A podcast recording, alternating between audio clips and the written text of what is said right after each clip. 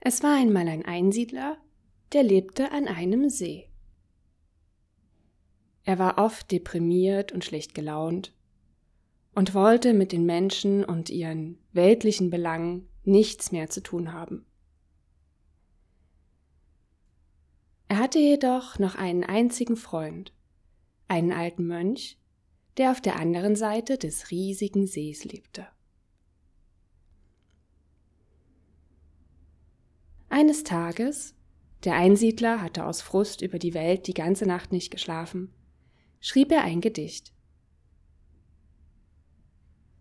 Es handelte davon, wie schlecht und verdorben die Welt war und wie macht und hoffnungslos der einsame Mann war, dass ihn nun auch keiner der acht Winde des Universums mehr bewegen könnte und so weiter und so weiter. Schließlich war er so stolz auf sein deprimierendes Werk, dass er es unbedingt mit dem alten Mönch teilen musste. Und so gab er das Gedicht dem einzigen Fischer, der sich einmal wöchentlich mit seiner Nussschale auf den langen Weg über den großen See machte, mit.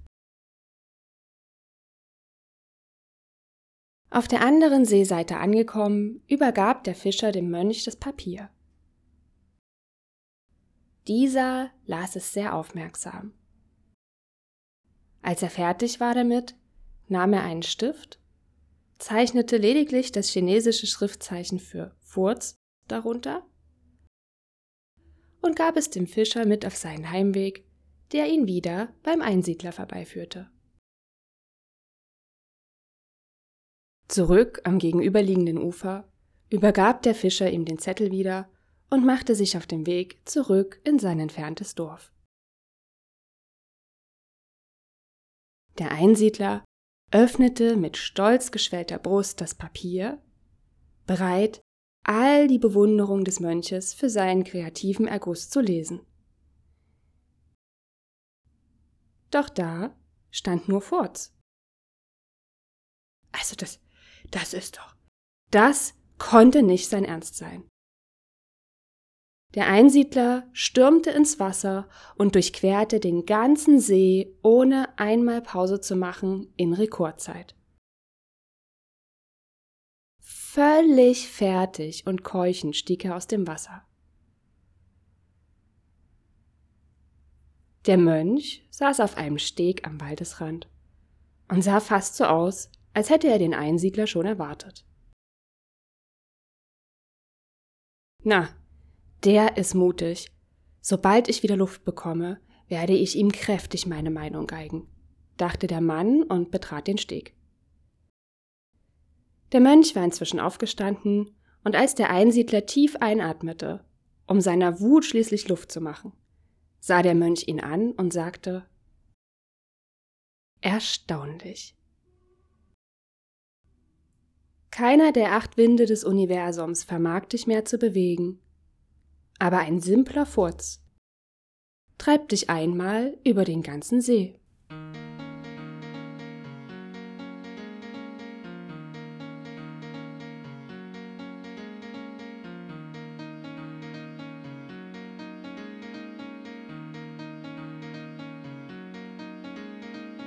Auch ich habe auf einer Seite eines Sees gelebt. Ich war aus meinem mein Leben lang gewohnten, trubeligen, bunten Glitter-Großstadtleben in Berlin mit einem einfachen Wanderrucksack, zwei Hosen, zwei T-Shirts und einer Zahnbürste in die Welt hinausgezogen. Über zwei Jahre lang hatte ich Indien von Süden nach Norden erkundet, in der Einsamkeit der südfranzösischen Berge gearbeitet oder den mediterranen, luxuriös sterilen Lebensstil des wunderbaren Genf bestaunt und gelebt. Und nun war ich hier. Auf dem Einsiedlerhof am See. Jeden Morgen schlurfte ich noch verschlafen die kühle, steinerne Treppe des Bauernhauses herunter und lief gemütlich hinaus auf den Hof. Einmal quer über den Schotterweg, der zu den Ställen hinterführte, hinein in die riesigen Wiesen, die etwa einen Kilometer bergauf an einen Wald mündeten. Vorbei an den Gemüsebeeten, durch das immer noch nicht gemähte, saftige, dunkelgrüne, weiche Gras. Mit Morgentau an den Füßen begrüßte ich die Alpen in der Ferne. Mein tägliches Ziel war die hölzerne Plattform mitten auf dem See. Die beide Stege, also der, der von Osten auf die Mitte des Sees führte, mit dem, der aus Westen aufs Wasser führte, verband. Von hier aus konnte ich die umliegenden Felder, den Hof, der darin eingebettet lag, den Wald, den kleinen Flusslauf, der sich durch die unteren Heuwiesen zog, sehen. Oft stieg um diese Zeit noch Verdunstungsnebel aus dem Wald und den Wiesen auf. Es roch nach der frischesten, saubersten Luft, die ich je an einem Sommermorgen gerochen habe in Deutschland. Alle meine Sinne meldeten den Beginn eines friedlichen, neuen Tages voller Potenziale. Und während ich da so stand und wach wurde, rief meine Anwesenheit unsere Laufenten auf den Plan. Schnatternd, halb begeistert, denn ich hatte ja erfolgreich mit Leckerlis die beiden bestochen und mich eingeschleimt, als sie bei uns eingezogen waren, aber auch halb empört, es war schließlich ihr See, auf dem ich da stand, mit der leisen Hoffnung auf einen nicen Snack kamen sie hektisch auf mich zugepaddelt. Jeden Tag startete ich auf dieser Holzplattform auf diesem See und lauschte danach, auf den Holzplanken liegend, noch eine Weile den Vögeln, den Enten, dem Wind und dem Plätschern der Quelle, die den See mit neuem Wasser versorgte.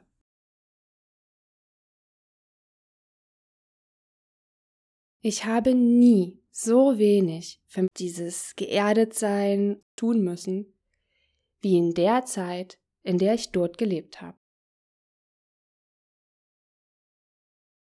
Am Ende ist es doch die Natur, in der sich unser vor Jahrtausenden designter Körper in der sich unser Unterbewusstsein am zugehörigsten fühlt. Die Natur mit ihren Düften, Geräuschen und Stimmungen ist etwas, was unser menschliches Unterbewusstsein wirklich versteht und wo es sich sicher und mühelos orientieren kann. Diese Eindrücke sind natürlich es muss sich nicht an ihnen abarbeiten, wie am Sound eines Großraumbüros zum Beispiel. Unser jahrtausendealtes Unterbewusstsein ist hier zu Hause. Hier kann es loslassen und wahrhaftig Energie tanken. Von seiner Originalquelle sozusagen.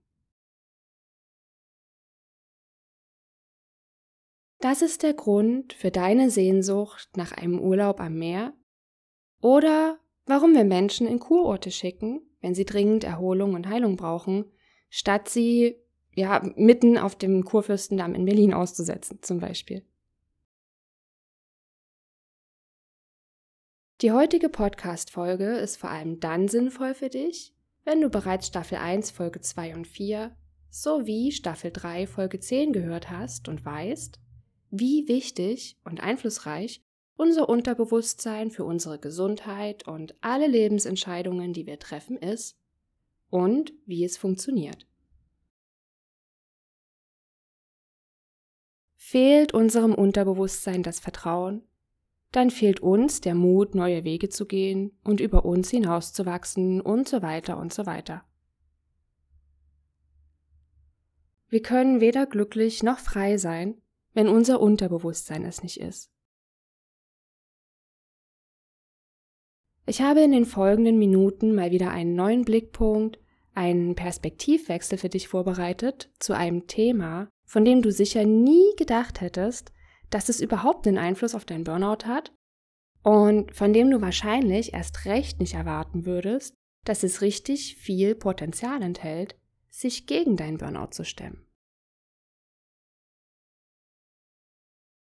Seit der sechsten Staffel meines Podcasts Burnout von der Leichtigkeit des Seins befassen wir uns nun mit dem, was dich umgibt.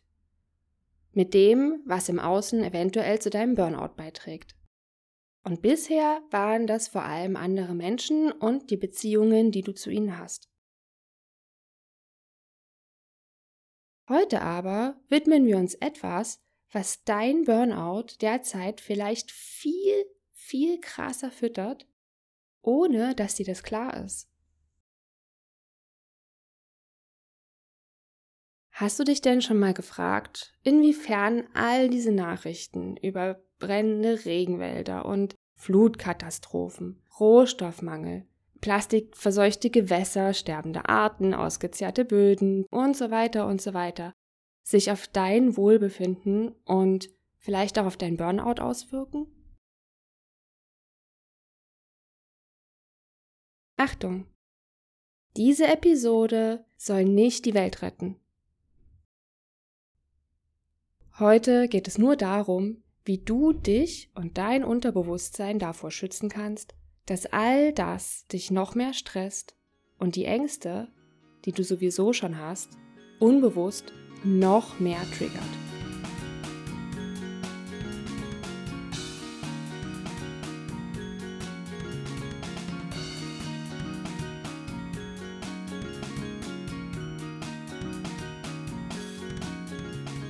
Werfen wir zunächst einmal einen Blick darauf, was all die Untergangsszenarien mit deinem Unterbewusstsein anstellen. Denn wenn du in einem waschechten Burnout feststeckst, bist du ja grundsätzlich schon viel empfänglicher für alles, was Angst um die eigene Existenz macht.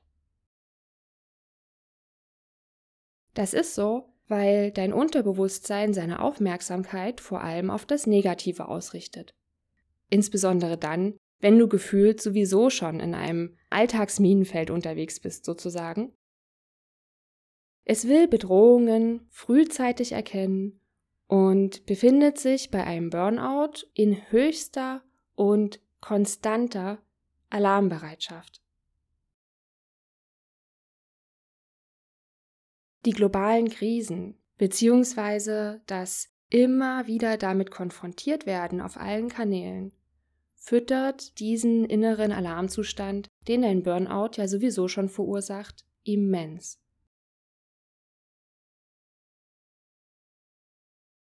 Egal ob Umweltschütze oder nicht, egal ob du an die Klimakrise überhaupt glaubst oder nicht, dein Unterbewusstsein weiß nach aus dem Kindergarten und der Grundschule, dass du ohne saubere Luft und fruchtbare Böden, Regen und den ganzen existenziellen Kram nicht überleben kannst. Weltuntergangsnachrichten sind deshalb ein Problem, vor allem wenn du sowieso schon in der klassischen Burnout-Existenzverzweiflung schwimmst.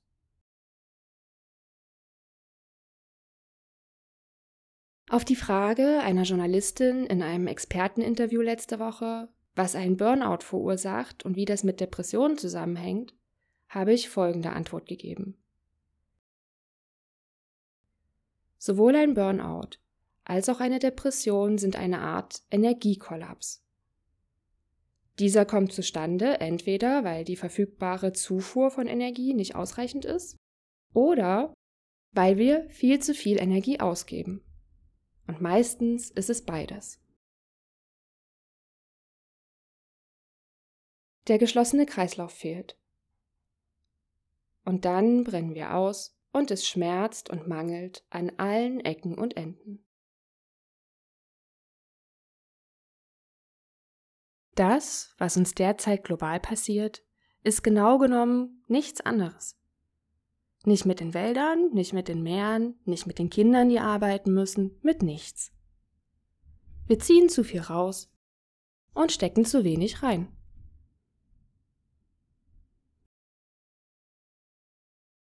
Die absolute Horrorvorstellung eines jeden Menschen mit Burnout ist es ja, in unserer Gesellschaft nicht mehr wie gewohnt funktionieren zu können und deshalb eventuell gekündigt, verlassen oder geächtet zu werden, also seine Existenzgrundlage zu verlieren, weil die Energie fehlt.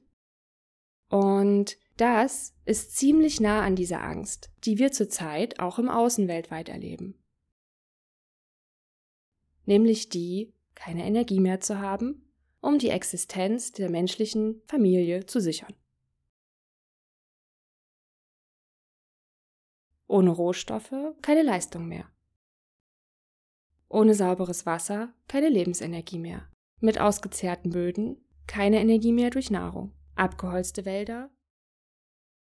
Ich stelle hiermit offiziell die Diagnose globales Burnout. Egal ob dein Burnout oder globales Burnout, in beiden Fällen ist es die Angst vor einem Mangel, der sich schon länger am Horizont angekündigt hat und nun immer spürbarer wird. Wir haben keine Lösung dafür. Schließlich wollen wir, dass globales Wachstum und der erwirtschaftete Wohlstand immer und immer weiter steigen. Das Problem scheint, wie so oft bei Burnout, übermächtig. Egal ob persönliches Burnout oder weltweites, die Angst vor dem Abgrund, wenn der energetische Kollaps endgültig eintreten sollte, ist die exakt gleiche existenzielle Angst. Vor allem für unser gutes, altes Unterbewusstsein. Aber okay, genug Philosophie mit Susi und zurück zu dem, was das alles mit deinem Burnout macht. Für von Depressionen und Burnout betroffene Menschen ist der Zustand unserer Welt doppelt belastend. Er ist sozusagen Öl ins eigene Burnout oder Depressionsfeuer. Denn Betroffene finden aktuell Burnout in sich und im Außen. Es ist also egal, wo sie hinschauen. Überall fehlt die Energie, die Motivation und die Hoffnung. Last but not least, bevor ich zu den Lösungsansätzen in dieser Folge komme, durch die täglichen Berichte und Bilder in den Medien entsteht außerdem schnell der Eindruck, dass diese Welt eigentlich ein lebensfeindlicher und vor allem verlorener Ort ist. Darüber freut sich niemand, natürlich nicht. Aber für Burnout-Betroffene ist auch dies aus meiner Sicht noch etwas problematischer. Denn eine Welt, von der ich tief im Unterbewusstsein den Eindruck habe, sie sei ein lebensfeindlicher, verlorener Ort, ist auch ein heilungsfeindlicher Ort. Für deinen Weg aus dem Burnout brauchst du Hoffnung, denn aus ihr kommen Ideen für deine bessere, gesunde Zukunft und die notwendige Motivation, diese dann auch umzusetzen und eine andere Richtung einzuschlagen. Was von Burnout Betroffene für ihre Heilung an Eindrücken brauchen, sind ja vier Sachen. Erstens kleine Erfolge im Alltagsleben, damit dein Selbstvertrauen Step by Step wieder aufgebaut werden kann. Zweitens das Wissen, dass du etwas entscheiden und das dann auch aus eigener Kraft wirklich umsetzen kannst. Drittens, voranzukommen. Wer im Burnout ist, fühlt sich oft, als ob er regelrecht feststeckt und auf der Stelle tritt. Und dabei ist der Wunsch zu sehen, dass sich was verändert, doch eigentlich sehr, sehr groß meistens. Viertens, das Gefühl, dass das, was ich tue, einen Sinn ergibt. Dass ich Veränderungen bewirken kann, denn aus Veränderungen schöpfen wir unsere Zuversicht und Hoffnung für die Zukunft. Und das Wissen, dass wir eben nicht feststecken und dass eben nicht alles alternativlos ist. Das sind die vier Sehnsüchte der meisten Burnout-Betroffenen. Ja, und dem entgegen steht ein konstantes Ohnmachtsgefühl, wenn dich ein Burnout erwischt hat, welches sich zu einem Übel häufig auch noch mit diesem Feststecken kombiniert, also die Ohnmacht und dieses nicht weiterkommen. Und hier kommt gleich die gute Nachricht. Da die Situation innen wie außen sehr ähnlich ist im Moment, kannst du diese Krisen unserer Zeit für dich nutzen, um genau diese Empfindungen, die du für deinen Weg aus dem Burnout brauchst, in dir zu generieren. In der Zeit, in der ich auf diesem Einsiedlerhof lebte, habe ich angefangen, meinen Müll auf den Misthaufen zu werfen, statt in die Tonne. Also ohne Plastik und Dosen und sowas natürlich. Und die Hühner dort sind so darauf abgegangen, das kannst du dir gar nicht vorstellen. Nach einer Weile fing ich an, mich da richtig tierisch sozusagen drauf zu freuen, meinen Müll gleich wieder weiterzugeben und zu sehen, wie er in den Kreislauf zurückgeht, statt einfach zu verschwinden, wie hier in Berlin, wo ich alles in den Containern meiner Wohnanlage entsorge. Das hört sich komisch an, aber ich hatte echt das Gefühl, das beruhigt mich irgendwie. Ich ähm, kann es gar nicht so richtig beschreiben, aber auf jeden Fall war das erstaunlich. Ich habe dann angefangen auszuprobieren, ob das auch mit anderen Sachen funktioniert und sich dieses Gefühl des in der Welt aufgehoben und zugehörig Seins noch weiter steigern und verfestigen lässt. Schließlich gibt es nichts, was uns psychologisch betrachtet krisenfester und unumstößlicher macht als dieses Gefühl. Und so generierst du es mit Hilfe des äußeren Burnout. Dein Unterbewusstsein ist seit Kindertagen darauf konditioniert, dass es lieb ist, was Gutes zu tun. Und generell, dass es besser ist, wenn man lieb ist. Was eine große Rolle spielt, ist die Tatsache, dass unser Unterbewusstsein vor allem das, was uns als Kind beigebracht wurde, am tiefsten fühlt und für die absolute Wahrheit hält. Reiß nicht einfach die Blätter vom Strauch, wirf dein Eispapier nicht auf die Straße, Wer hat nicht ständig zu hören bekommen, dass es lieb ist, wenn man auf die Natur Rücksicht nimmt, sie pflegt und schützt und so weiter? Das Gefühl, ein guter Mensch zu sein, das Wissen, etwas zu 100% Richtiges getan zu haben, beflügelt uns. Nutze diese uralte Programmierung im Alltag und vor allem Mach es dir leicht. Wie gesagt, es geht nicht darum, heute die Welt zu retten. Mein nächster Versuch war es zum Beispiel, ein bisschen Plastik einzusparen. Ich beschloss, von nun an einfach in jeder Handtasche einen Stoffbeutel zu haben. Ich muss gestehen, ich persönlich liebe das so ein bisschen wettzueifern. Und ich dachte mir, das wollen wir doch mal sehen, ob ich das schaffe, die Plastikdinger wirklich nicht mehr zu benutzen. Okay, okay, wir wissen alle, wie das läuft. Du willst eigentlich nur schnell eine Creme fraiche noch holen und am Ende gehst du mit zwei Tüten voller irgendwas nach Hause. Also oder zumindest hoffe ich, dass irgendjemand dieses Phänomen noch kennt, außer mir. Jedenfalls hat es tatsächlich so funktioniert. Ich musste nur in jede Handtasche noch eine zweite Stofftüte packen und dann ging das auch.